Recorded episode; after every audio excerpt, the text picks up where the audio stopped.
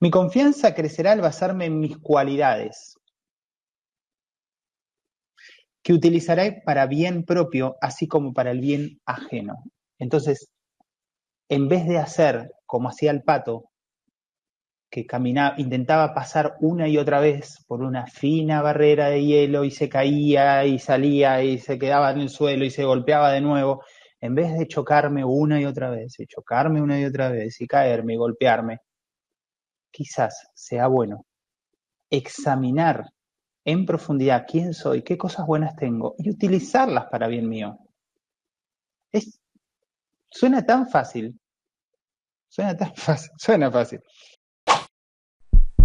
Bienvenidos a eh, nuestra, nuestro segundo episodio de la serie Codependencia. Vamos a estar hablando de codependencia. En el primer episodio hablamos sobre las características donde nace, qué es la codependencia en sí, ¿no? Cómo, cómo se gesta. Y también hablamos un poquito de la diferencia eh, entre una dependencia sana, entre una interdependencia y em, la, disfuncionalidad de la, de la codependencia, ¿no? Eh, cambié la cámara, por eso ven que miro así para un lado y para el otro.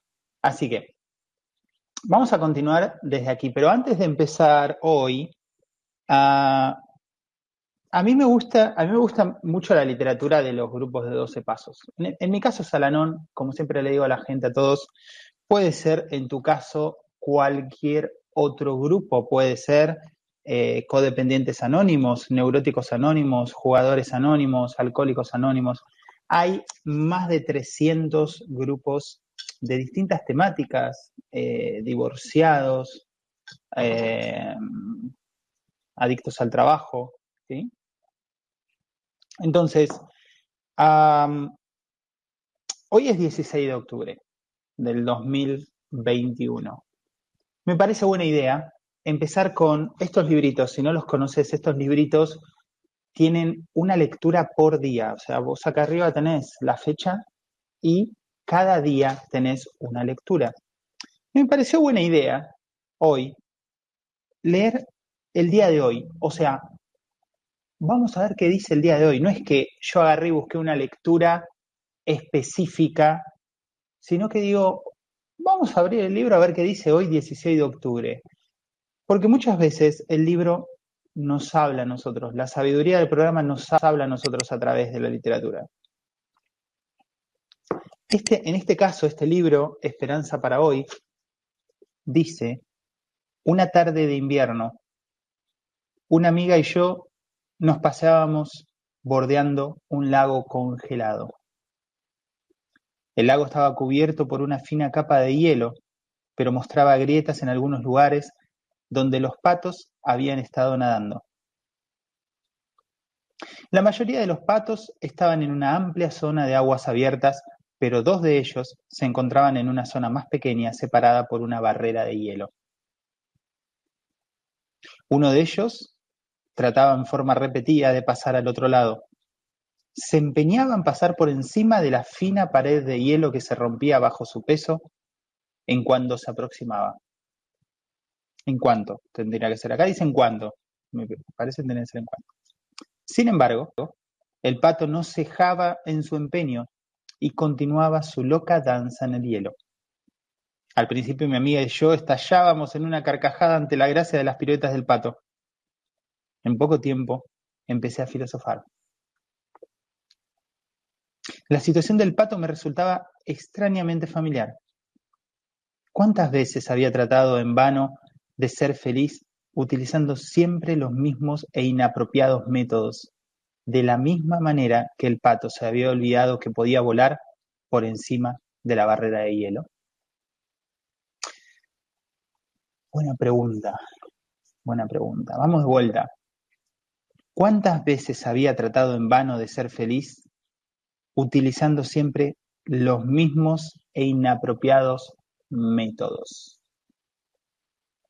los mismos e inapropiados métodos. De la misma manera que el pato se había olvidado que podía volar por encima de la barrera de hielo. No estar chocándome o cayendo una y otra vez en lo mismo, ¿Te suena familiar? ¿Cuáles son las alas que he olvidado? ¿De qué ¿Cuáles son mis recursos? Mis habilidades. Tal vez los instrumentos del programa puede ser este o como te dije al principio, cualquier otro. Puede ser lo que vayas aprendiendo en terapia. Puede ser eh, la fortaleza que descubras en clases de meditación. Puede ser yoga. Puede ser cualquier disciplina espiritual que puedas aplicar dentro y fuera de la clase. No que termina la clase de yoga, no. Las 23 horas restantes es lo que cuenta. ¿Cuáles son las alas que he olvidado? Tal vez los instrumentos del programa puedan ayudarme a superar el legado de mi familia disfuncional, en la que nunca aprendí a superar mis deficiencias, solo a negarlas o a exagerarlas. Nunca superé mis deficiencias. O las niego o las oculto. Quiero dejar de reprocharme mis debilidades humanas. En lugar de ello, aplicaré el examen del cuarto paso para determinar cuáles son mis puntos fuertes, mis alas. El examen del cuarto paso es un paso, ¿sí? un paso de, del programa, valga la, redundancia, que eh, lo que hace es un análisis de nosotros mismos, por medio de preguntas, por medio de, em, de, conceptos que vamos revisando, lo que hacemos es revisarnos a nosotros mismos. Buenas, Carliños. Em, quiero dejar de reprochar mis debilidades humanas. Quiero dejar de reprocharme habilidades humanas. un segundo que quiero. Ahí está. Oye, Carlin. Uy, te saqué el video o lo sacaste vos. Carliño, cualquier cosa, si querés comentar algo, simplemente abrí el micrófono y habla, ¿eh? Lo silencié para, por, el, por el ruido ¿viste, de la ropa.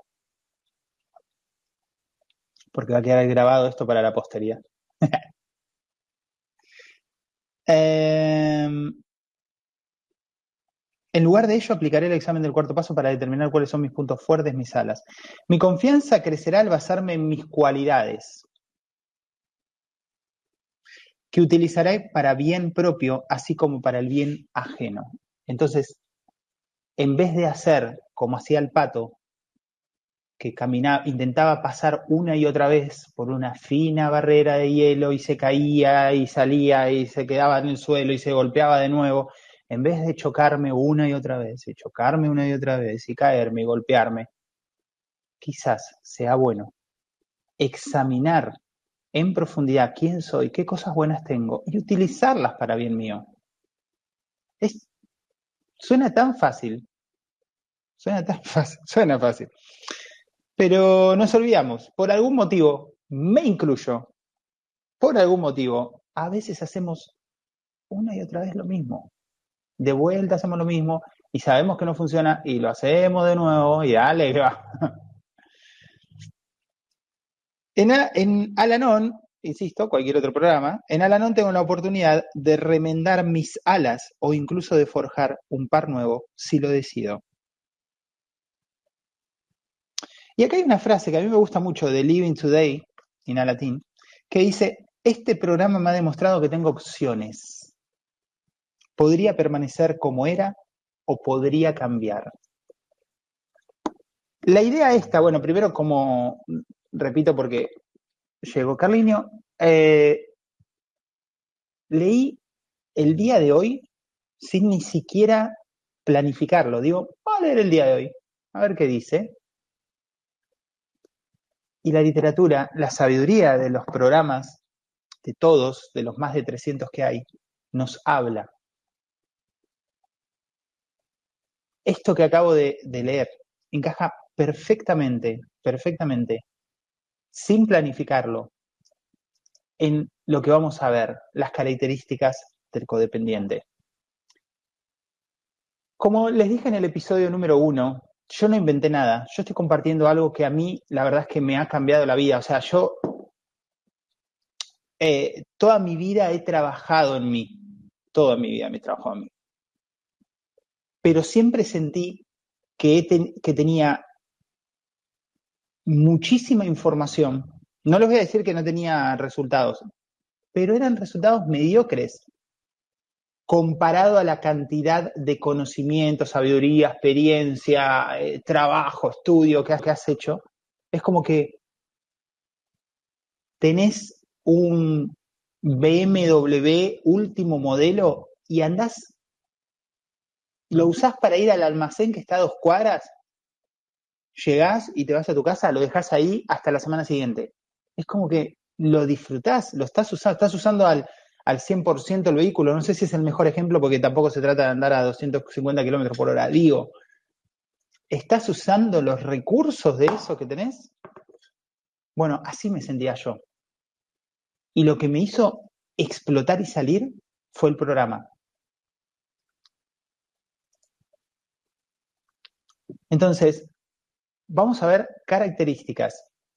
Eh, ah, les decía, yo no inventé nada todo esto que yo estoy diciendo lo pueden encontrar en programas. Esto, específicamente esto que voy a leer ahora y lo del anterior, creo que lo del anterior fue una mezcla, pero esto lo saqué de, creo que de Coda o de ACA, o de los dos, pues son todos parecidísimos. Las características. Número uno, nos hemos aislado y vivimos atemorizados de la gente y de las figuras de autoridad. Pausa.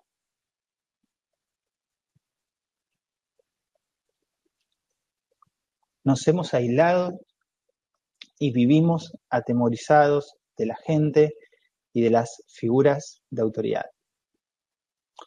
Si estás viendo grabación, ¿sí? Hace poco, les contaba el otro día que hace poco una, de las una persona que está haciendo terapia me comentó, para satisfacción mía, que estaba viendo el primer seminario de autoestima y lo estaba viendo una y otra vez. Que lo terminaba de ver y lo ponía de vuelta. Y a los tres días lo ponía de vuelta. Eso hace muy bien. Yo lo hago con videos también. Yo también lo hago. Yo agarro un video que me gusta y lo paso y lo paso y lo paso y lo paso. Ahora, si estás haciendo esto en grabación y querés meditar algo, si esto te hace ruido, no lo pases. No sigas de largo. Vamos a hacer el segundo video, a ver, vamos para allá. Calmaos. Meditalo. Yo lo he hecho. Te hace muy bien. Nos hemos aislado. ¿Te hace ruido? Profundizá, haz una pausa, cerrá los ojos, meditá. ¿De qué manera te has aislado? Mirate a vos aislado. Encontrate, sentí el dolor ese, etc. Nos hemos aislado y vivimos atemorizados de la gente y de las figuras de autoridad, luchando con la autoridad, enojados con que nos digan qué hacer. ¿no? Número dos, nos convertimos en buscadores de aprobación y perdimos nuestra identidad en este proceso. Nos convertimos en buscadores de aprobación. Buscadores de aprobación, no buscadores de oro, ¿eh? No buscadores de triunfo. Buscadores de aprobación. Y en el proceso ese, que lleva años y no nos damos cuenta, perdimos nuestra identidad. Ya no sabemos quiénes somos. Ya no sabemos qué queremos. No tenemos claro qué hacer porque no sabemos quiénes somos y qué queremos. Y perdemos el equilibrio. ¿Sí?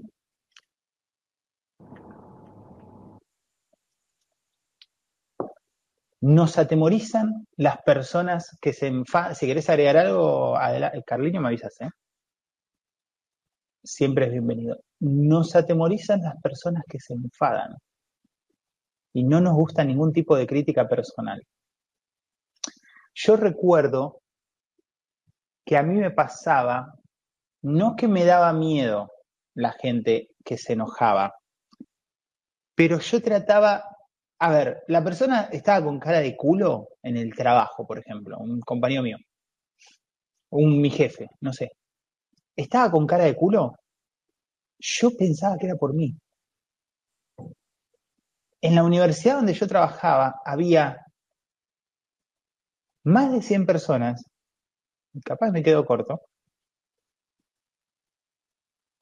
y el tipo tenía cara de culo por Marcos. ¿Mm? Y yo, en mi necesidad, en mi codependencia, trataba de hacer cosas para animarlo. Acá estoy, mira. Pregunta. ¿Vos creés que esto tiene algo que ver con la autoestima? ¿Que me convierta en un bufón para divertir o para curar al otro que no me pidió nada, por supuesto? ¿Te parece que tiene algo que ver que me ponga como un felpudo en el piso para que me pisen? ¿Tiene algo que ver con mi autoestima? ¿Tendrá alguna repercusión quizás? Me sentiré digno, fuerte, confiado de mí.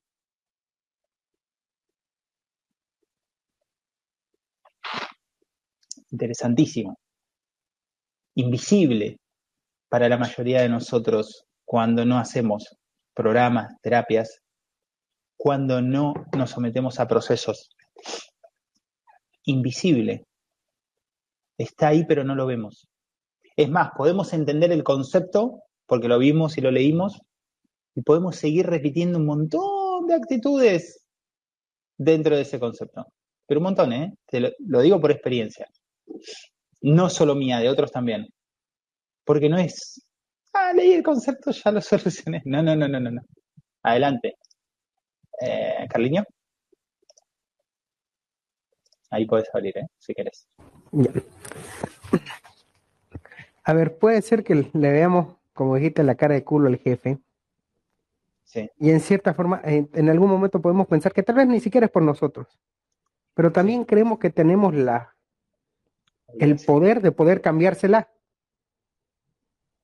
Y de hacer las cosas para que el otro se sienta bien y yo sentirme bien, como decir, oh, ayudé a esta persona, o yo pude sacarlo de ello. Porque otra vez, y nos vamos, y nos sentimos bien si es que lo logramos, pero si no lo logramos, también nos sentimos mal. ¿Está relacionado con ese tema? A muchos, sí, perfecto, a muchos niveles cagamos solo nuestro día, nuestra semana, nuestro mes y nuestro año. A muchos niveles. No solo me estoy metiendo donde, donde no me importan, no solo me estoy haciendo cargo de reparar algo que no me pidieron, sino que luego mido mi bienestar y mi sensación de autorrealización por si logré o no cambiar al otro. Exacto. Exactamente. Y me pongo, pongo en un poder de superioridad también sobre el otro, ¿no? Como si yo fuera superior a él y yo puedo ayudarlo. Si no lo logro, me siento mal. Pero me siento mal y tal vez el ego diga, ay, yo soy superior, el otro es un estúpido. Claro, como no pude ayudarlo, no me escucha, ahora también puedo decir que el otro es un estúpido que no se dejó ayudar. Y seguimos maquinando en ese mismo círculo. Otra, otra diagonal, ¿no? Que podemos eh, observar, ¿no? La soberbia. La soberbia de que yo lo puedo cambiar, la soberbia de que si vos no haces lo que yo te estoy diciendo o no te animás, el otro no se quiere animar. ¿Qué sabe? Pero, además, fíjate, fíjate, porque esto, esto es uno de los mitos que te voy a, te voy a compartir. Los codependientes somos demasiado, somos muy empáticos. No somos codependientes, somos personas empáticas que nos preocupamos por los demás. What? Creo que es uno. Yo, hace rato que estaba pensando en hacer un video. Lo que pasa es que necesito hacer una investigación un poco prolija para hacer un video y que no sea una mierda, porque capaz que lo que yo en realidad sé no lo puedo transmitir. Pero escuchando un video de una hora de una, una chica que, en inglés que, que, que, es una una podcaster súper, súper genia sobre el tema de codependencia, nombra justamente este punto como uno de los más importantes. La gente que se cree que tiene legítimo derecho a meterse en la vida de los demás, corregirlos, arreglarlo, decirle qué hacer, porque soy demasiado empático y me preocupo por los demás. No, no, no sos empático, sos un metido, que es distinto. Entonces, hay muchos niveles en los que solitos, solitos nos cagamos a nosotros mismos. Solitos. Después tenemos una vida de mierda. Y no entendemos por qué. No sé, estoy muy ansioso, muy nervioso últimamente. Y después está ese metido cuando le preguntas por qué lo haces. Me ha tocado alguna vez preguntar por qué lo hiciste. Eh, tengo la respuesta que si está en mis manos poder ayudar, ¿por qué no hacerlo? Fantástico. fantástico. Consideramos que legítimamente nos podemos intrometer entrometer en la, entrometer, intromisión, entrometer en la vida de los demás porque está en mi poder ayudarte. ¿Viste? nos teñimos de un aura de benevolencia. Y seguimos en los mismos patrones como el pato que sigue cayéndose en el hielo y se sigue golpeando. Seguimos en los mismos patrones destructivos, de autosabotaje, sin revisar nuestra vida. Nuestra vida es un quilombo. Pero le voy a arreglar la vida a mi jefe, o a mi pareja, o a mi mamá. ¿Y tu vida cómo anda? Eh? No, no sabes de un quilombo. No sé. Tal cual. Y cuando alguien se mete en nuestra vida, Oh. Por lo menos en mi caso, mía, como, que ladrando, ¿y a vos qué te importa más o menos? ¿no? Sí, sí, sí, sí, sí, sí. sí. y ahí ¿Te puedo dar un consejo, Carlos? O sea, yo lo veo así, no, prácticamente, o sea, ni te metas, o a veces lo escucho por escuchar, pero me vale madre. Y también puede ser la otra persona que cuando yo le diga, esté en mi poder ayudarlo, vaya y me acerque, deberías hacer, hacer esto y esto. Uh, Hija de. Si yo me pongo en el lugar del otro, digo, mm, o sea, ¿cómo soy yo? A mí no me gusta. A mí no me gusta. No sé qué pensará la otra persona, si le gustará o no me gustará, pero también para justificar, no. A mí si estuviera mal, me gustaría que alguien me, se me acerque y me diga, ¿te puedo ayudar? Bueno, puede ser vos también, pero no quiere decir que el otro también sea así, digamos, ¿no? Pero también está, si la otra persona está receptiva, tal vez te lo escuche, pero no sea con todos también, no sé. A ver cómo va el debate ahí.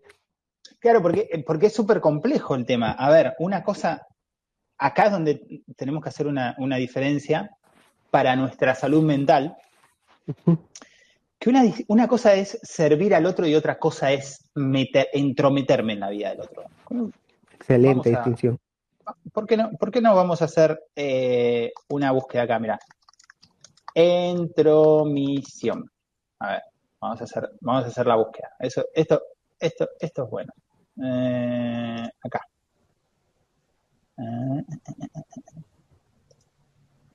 Ahí, ¿no? Entonces, uy, ahí. Entonces, tenemos intromisión, de entrometerse, ahí está, intromisión, ¿no? Vamos a ver la definición de intromisión. Mirá que interesante. Mm, introducido. ¿eh? Mirá que distinto, ya, ya tenemos una diferencia. Una cosa es servir. Servir. Si, si acá los amigos que nos están escuchando en la grabación desean, tienen tiempo, tienen ganas, están enamorados de su recuperación, vean la serie de David Carradine, Kung Fu. Acá, Kung Fu David Carradine. ¿Sí? ¿Con C o con K? creo que era con, con C. Esta serie. Vean esta serie. ¿Sí? Si no la encuentran, se les complica mucho, me avisan, trato de ayudarlos. Eh, hay un capítulo, en todos los capítulos van a sacar algo, pero hablando del servicio, hay un capítulo donde el maestro del monasterio, el más grande, el que la tiene así de larga, el más grande, le lava la ropa, le lava la ropa a los nuevos, a los discípulos. Entonces, Kwai-chan en un momento le, dicen, ¿cómo maestro, cómo va usted a lavar la ropa de, y él le responde, no me acuerdo, la voy a ver de vuelta, hace, hace un par de años que la quiero volver a ver toda de vuelta. Le responde algo así como que no hay ofensa en servir, en servir, no en intrometerme en tu vida, ir y acomodarte y vestirte y sacar y decirte esa ropa ya está sucia y que lavar. No, no, no, no, no. En servirte cuando vos necesites y cuando vos requieras de mi servicio en servir. Y él dice, me gusta, eh, me, me, gusta, me siento bien siendo útil, puedo ayudarte en algo más. Encima, el tipo es un actorazo y lo dice, pero parece como que, de, hecho, tengo entendido que Carradine había dicho que esa serie a él le cambió la vida, hacer esa serie, filmar esa serie, ¿no? Por los conceptos y los principios espirituales. Pero bueno, volviendo, eh, es espectacular es espectacular. Hay una distinción muy interesante. Em, así se denomina el acto y resultado de entremeterse o entremeter. El verbo entremeter, mencionado como, también como entrometer, alude por su parte a ubicarse en el medio, colocar algo entre diversas cosas o inmiscuirse. ¡Wow!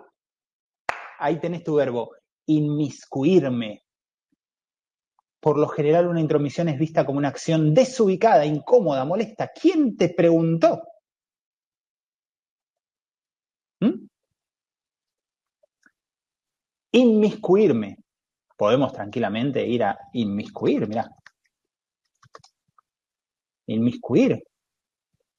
Ah, colocar una sustancia entre otra diferente con el objeto de realizar una mezcla. Suele utilizarse en alusión a entrometerse. Por lo tanto, quien se inmiscuye toma parte en un tema, un asunto, cuando no le corresponde. Me acuerdo que cuando yo hablaba de inmiscuirse, ¿qué es inmiscuirse? Meterse en lo que no te importa. Ese significado me daba mi madre. Claro, ¿quién te llamó? ¿No? ¿Quién, me llamó a mí a ser de opinólogo reparador de la vida del otro? Y sin embargo, pero se nos va la vida y la sangre haciendo eso. Yo no estoy exagerando en esto. Ah, estás exagerando. No, no, no, no. y no es solo inmiscuirse, porque para inmiscuirte vos ya has juzgado que esa persona no tiene la capacidad de solucionar su problema y que necesita de vos, Salvador. Totalmente, totalmente. Cuando te das cuenta empezás a encontrar más diagonales y decís, ah, mira esto, y mira esto, y mira esto. ¿Y cómo le afectás la autoestima? Por ejemplo, vamos al tema de los hijos. ¿Cómo le afecta la autoestima hijos medianamente ya grandecitos? No estoy hablando de niños, niños. Estoy hablando de adolescentes, preadolescentes.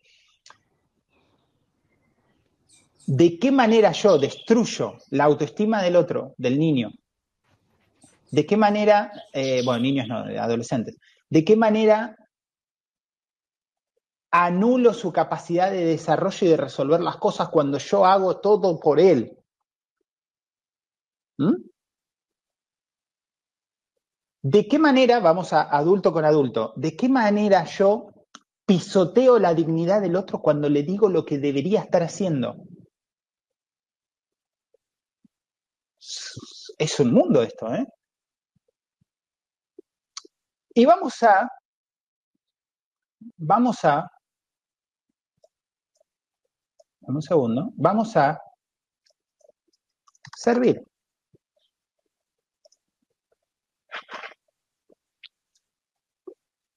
cualquier cosa me dio. Bueno, sí, dame, decime lo que vos quieras. Ah, no, no me dio cualquier cosa. Bueno, servir, servir, servir. Mm, Oh, oh. Bueno, quizás esté haciendo algo mal yo. Eh, la palabra servicio define la actividad y consecuencia de servir, un verbo que se emplea para dar nombre a la condición de alguien que está a disposición. ¡Wow! Ahí tenés la diferencia. Estoy a disposición de otro para hacer lo que el otro me pida u ordene. Saquemos la parte de ordenar, porque nadie te va a ordenar nada, de hecho nadie te pidió nada. Estoy a disposición Mirá, que, mirá como cuando aprendemos español, yo me acuerdo, nunca me olvidé, tenía un profesor de inglés que decía, decía, eh, porque estaba ahí explicando, no sé, unas palabras en inglés, una construcción, ¿no? Una construcción, verbo, adjetivo, qué sé yo, eh, auxiliar, bueno. La cosa que decía en un momento se notaba, por la respuesta de los alumnos, se notaban que no entendían una goma de lo que estaba diciendo, pero no porque no entendían el inglés, porque no entendían el español. Y el profesor dijo, yo tenía 15 años y nunca me olvidé, decía, antes de aprender inglés, tenemos que aprender español. Entonces agarraba y se ponía a explicar una cosa de español que nosotros se supone que deberíamos saber con 15 años, ahora ya ni a los 40 lo saben, pero bueno, en ese momento, construcciones del español, ¿no? Sujeto, verbo, predicado, adjetivos, qué es un adjetivo, qué es un sustantivo, ¿no? Bueno, todas las cosas que, supongo que hoy ya ni se estudian. tenemos que entender el español. ¿Por qué? Porque en el lenguaje es como yo pienso y como yo construyo y veo la realidad. Entonces, si yo entiendo la diferencia entre servir, estar a disposición de, o entrometerme, meterme en el medio, hay una enorme diferencia. Hay una enorme diferencia. Esta noción brinda además la posibilidad de nombrar al ofrecimiento de una celebración religiosa, un equipo de sirvientes que se desempeña en un hogar, al dinero que se abona cada año con el ganado y a la prestación humana que permite cubrir necesidades sociales y no guardan relación con... Eh, al servicio, bueno, eso está bien, a nivel económico. Bueno, después se va a distintos ejemplos. Eh, productos, se puede citar la intangibilidad, tener en propiedad. Bueno, ya me parece que con lo que tenemos acá es más que suficiente, ¿no? Estar a disposición del otro versus entrometerme en la vida del otro. Saquen sus conclusiones, señores y señores. Entonces, nos convertimos en buscadores de aprobación y perdimos nuestra identidad en el proceso. Nos atemorizan las personas que se enfadan y no nos gusta ningún tipo de crítica personal. Las personas que nos enfadan, como estábamos hablando recién, a la persona que está enfadada, con cara de culo, lo que fuese, trato de arreglarla. ¿Y por qué me atemoriza? Eh, no me gusta el tipo de crítica personal. Porque yo voy por la vida tratando de que los demás me agraden, eh, que los demás, que yo agradarle a los demás. Entonces, cuando hay una crítica, yo considero que el otro no me está queriendo o me va a dejar de querer o voy a dejar de ser útil para esa persona o voy a dejar de ser imprescindible. Yo necesito convertirme en un ser humano imprescindible para el otro que me necesite para estar ahí, porque es la forma en la que yo me he ganado el espacio de los demás. Y esas relaciones, cuando empiezan a combinarse entre dos, tres personas y todos tratan de ser imprescindible para el otro y que el otro lo necesite y qué sé yo, se arma un quilombo ahí, se arma todo un, matete, ¿no? están todos pegados. Y ahí es donde vamos caminando en esas relaciones extremadamente dependientes y tóxicas. 20 años, tranqui. Cuatro, o bien nos convertimos en Acá dice alcohólicos. Ahora vamos a ver un ejemplo. O bien nos convertimos en alcohólicos, o nos casamos con un alcohólico, alcohólica, o ambas cosas. Nos convertimos en alcohólico y encima nos casamos con uno. O encontramos a otra personalidad con adicciones, como un trabajador compulsivo, para satisfacer nuestras necesidades enfermizas de abandono. ¿Qué quiere decir? Lo voy a subtitular rápidamente esto. La cuarta característica de un codependiente es que nos vamos a convertir en personas conflictuadas adentro y conflictivas con los demás. Por medio de actitudes autodestructivas. Acá dice alcoholismo. Puede ser otra. Puede ser demasiado juego. Puede ser demasiado gasto que no tendrías que tener. Te pasaste demasiado sexo. ¿Nos gusta el sexo? A todos nos gusta el sexo. Hay personas asexuadas que son un porcentaje muy, muy pequeño. Al resto, a todo el mundo, y eh, vamos a aclarar porque estamos en una época donde todo es ofensivo, no estoy diciendo que esté mal el porcentaje, ¿no? No estoy diciendo, tenés que tener sexo. No, no, no, no, no. ¿No tenés ganas? No pasa nada. Digo, a todos nos gusta el sexo. Fantástico. Pero cuando el sexo, o el juego, o el trabajo, o las compras, o lo que fuese, invaden y empiezan a comerse áreas de tu vida, empiezan a invadir, entrometerse, a destruirte, empezás a faltar a, responsabilidades, a horarios, a reuniones, a compromisos, cuando empezás a erosionar tu vida. Por eso, por la bebida, por el cigarro, por el, no el cigarrillo en sí, sino la marihuana, alerta, ahí alerta. ¿Estás diciendo que no hay que fumar marihuana? No, no estoy diciendo nada. Tampoco estoy diciendo que no hay que tomar alcohol. Estoy hablando de adicciones. Entonces nos convertimos en ese tipo de personas y tal vez también nos casamos con una, o nos juntamos, o nos ponemos en pareja con una persona conflictuada, conflictiva, con graves problemas emocionales, con graves problemas de relaciones, con personas más no disponibles emocionalmente, pero las perseguimos.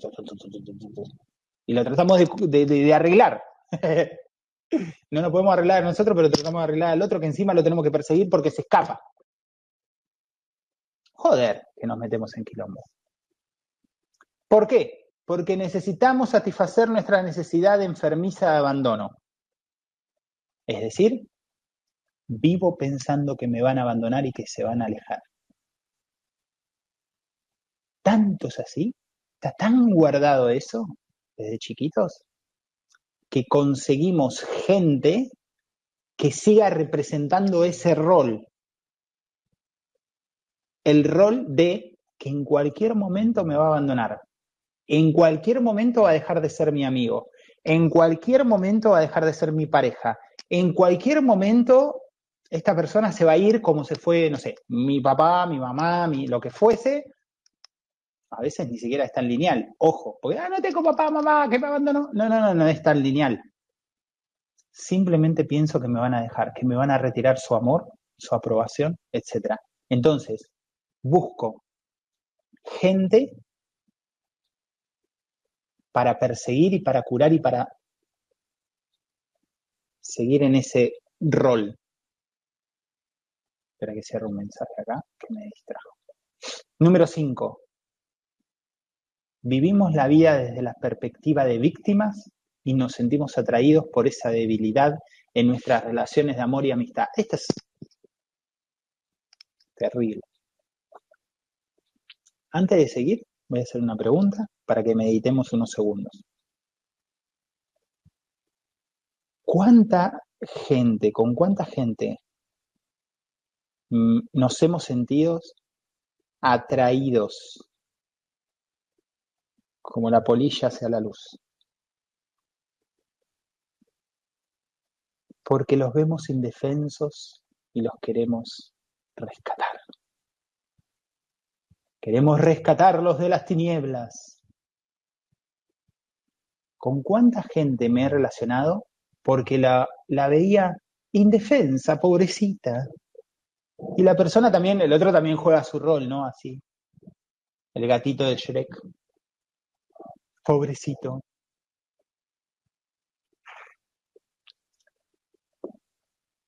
Vivimos victimizándonos en actitud de víctima, concepto importante de victimismo, quizás deba en algún momento, deba no, seguro que lo voy a hacer en algún momento, profundizar victimismo, solo victimismo, porque es súper complejo, y lo que tiene el victimismo es que es muy, eh, está muy invisible, igual que otros conceptos de la codependencia.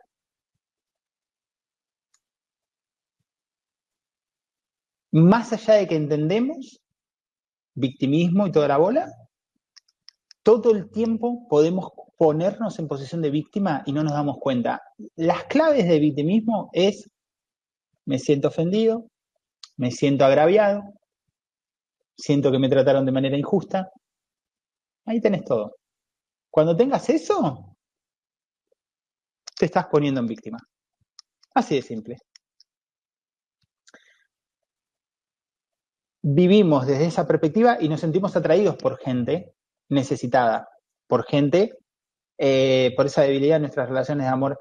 Nos sentimos atraídos por gente que se pone en víctima también, por gente que necesita ayuda según nuestro, nuestro punto de vista. Número 6. Tenemos un sentido excesivo de la responsabilidad y nos resulta más fácil preocuparnos por los demás que por nosotros mismos. Esto nos permite no tener que mirar demasiado de cerca nuestras propias faltas. El otro día, en, a ver si lo tengo acá, el otro día en el grupo, en la comunidad, una pequeña comunidad de ninjas legendarios, yo mandé un audio. A ver si se escucha. A ver. ¿Se escucha el audio? ¿Me, me podés confirmar, por favor, si se escucha el audio, Carlín? Negativo. Eh, vamos a ver ahí. ¿Ahí tampoco? Tampoco. ¿Tampoco? Tampoco. Bueno. Bueno, estaba mirando una serie y encuentro justo una frase donde dice, lo voy a ir diciendo lo que escucho, soy reparador porque, así dramático, soy reparador porque debo serlo. Se supone que debo hacerlo. ¿Por qué? Así todo dramático lo está diciendo, ¿eh? Porque así no tengo que pensar en lo destrozado que estoy por dentro. A ver, espera. Si reparo a otras personas, no tengo que pensar lo destrozado que estoy por dentro. Así dramático, ¿no? Eso es lo que consumimos. Yo cuando veo, ahora estoy con, con respecto a eso estoy súper despierto, pero sí pienso qué, hizo, qué hicieron las películas y series y todo lo que he mirado durante mi infancia y adolescencia, porque te meten mensajes, pero uno atrás de otro, ¿no? Entonces vos después generás pensamientos, creencias y conductas, conductas, actúas en función de toda esa información. Soy ayudo a los demás, ayudo a los demás, ¿no? Y cosas así dramáticos. Evitas verte a vos mismo. Eso, por eso hacemos lo que hacemos, entre otras cosas. El punto número 6 que dice tenemos, sí, decime. Por eso creo que estamos, vivimos atareados viendo al otro, en el otro, vemos el error en el ojo del otro, vemos todo en el otro. ¿Qué hizo mal, qué no hizo mal, en todo. Y no nos atrevemos a vernos nosotros mismos. Y aquí cae perfectamente esa frase que dice que el consejo que se lo damos a otro es el consejo que nosotros mismos deberíamos aplicar. Y si te pones, en mi caso, cuando yo alguna vez he vuelto a caer en ese tema de darle un consejo a alguien, eso es para mí ya medio que te cae la ficha, decir, eso es para mí más que para el otro. Pero requiere, requiere escucharse un poquito y ver qué, qué nos falta cada uno. Yo en mi lugar, vos en tu lugar, cada uno sabe lo que, más que nadie, ¿no? También sabe por qué no lo hace, pero bueno. Sí. Eh, no, solo, no solo nos ayuda a no vernos, por ende no sentir dolor, frustración, etcétera, sino que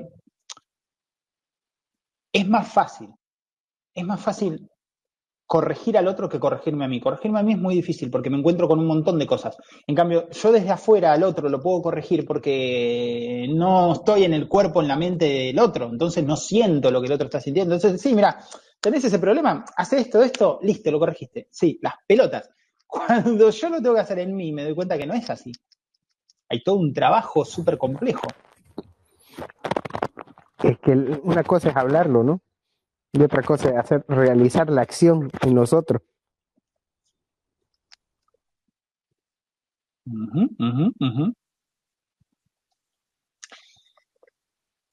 Tenemos un sentido excesivo de la responsabilidad, dice el punto 6, pero eh, no sé después a ver si lo nombra de vuelta. Eh, la codependencia nos lleva a extremos.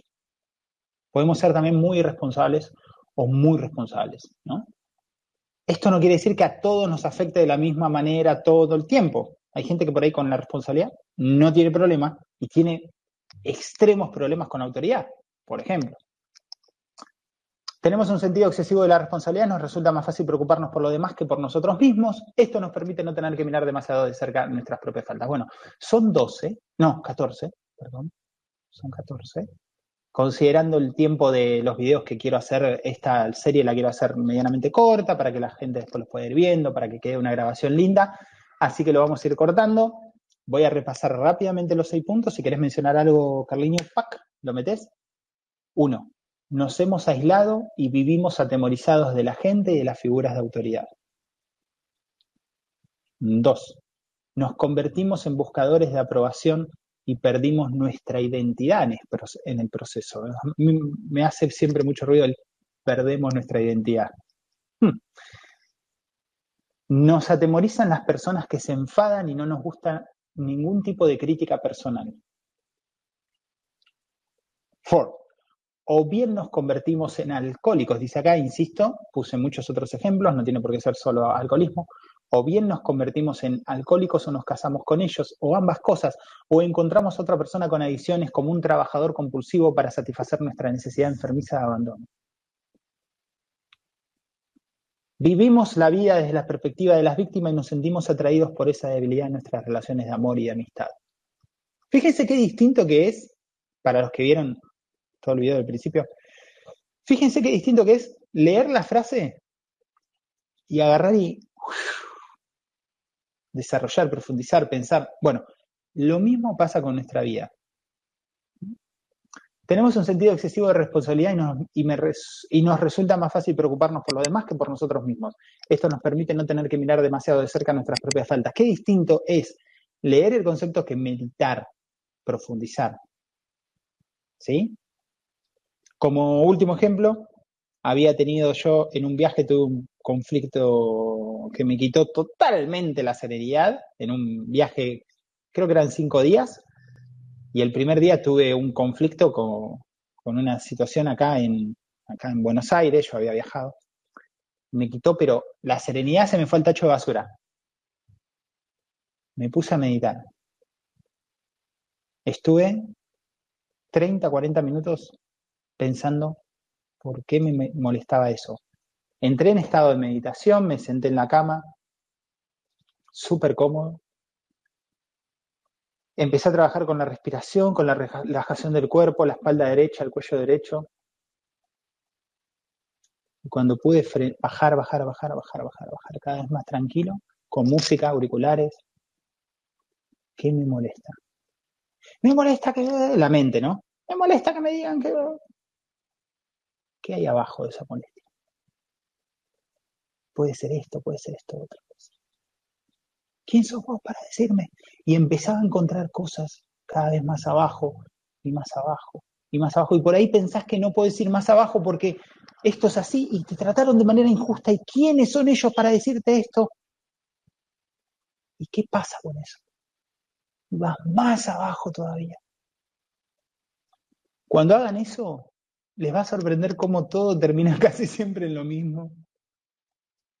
Casi siempre no sentirse suficientes como ser humanos para vivir, para enfrentarnos a los desafíos de la vida, no sentirnos dignos, tener que buscar todo el tiempo que nos digan que sí, que nos quieran, etc.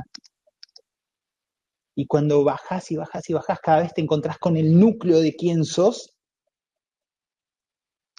termina chupando un huevo lo que el otro te diga o no te diga. Eso no quiere decir, de vuelta, aclaraciones para nuestra nueva sociedad de todo me ofende. Eso no quiere decir que tenés que ir por la vida desinteresándote de todos los demás y cagándote en todos. No estoy diciendo eso. Si entendiste eso, no entendiste nada. Bien. Amigos, gracias por estar en este segundo episodio. Gracias a Carliño que me acompañó en la grabación en vivo. Eh, Carlos Postigo, capaz, insisto, como dije la otra vez en otro video, capaz que cuando busques, veas esta grabación ya tenga un canal en YouTube, así que te recomiendo que lo vayas a buscar. Eh, el próximo episodio vamos a estar hablando del resto de las características de un codependiente. Si tenemos tiempo, continuamos con afirmaciones, así se llama, afirmaciones. Está bien saber quién soy, está bien confiar en mí mismo, etc. Y, eh, y si no, bueno, terminamos las características y avanzaremos. Hay mucha, mucha tela para cortar sobre este tema, es súper, súper interesante, muy aplicable. No te olvides que la recuperación se hace practicando. Agarrás, no sé, todo lo que escuchaste acá, practica una cosa. Una cosita hoy, cuando te pase algo, practica esa cosita. Es la práctica, ¿sí? Es la práctica lo que va a hacer el maestro. Nada más, gracias, Carliño. Un abrazo. Muchas gracias, Marco. Hasta luego, un abrazo. Hasta luego y nos vemos. Chau, chau.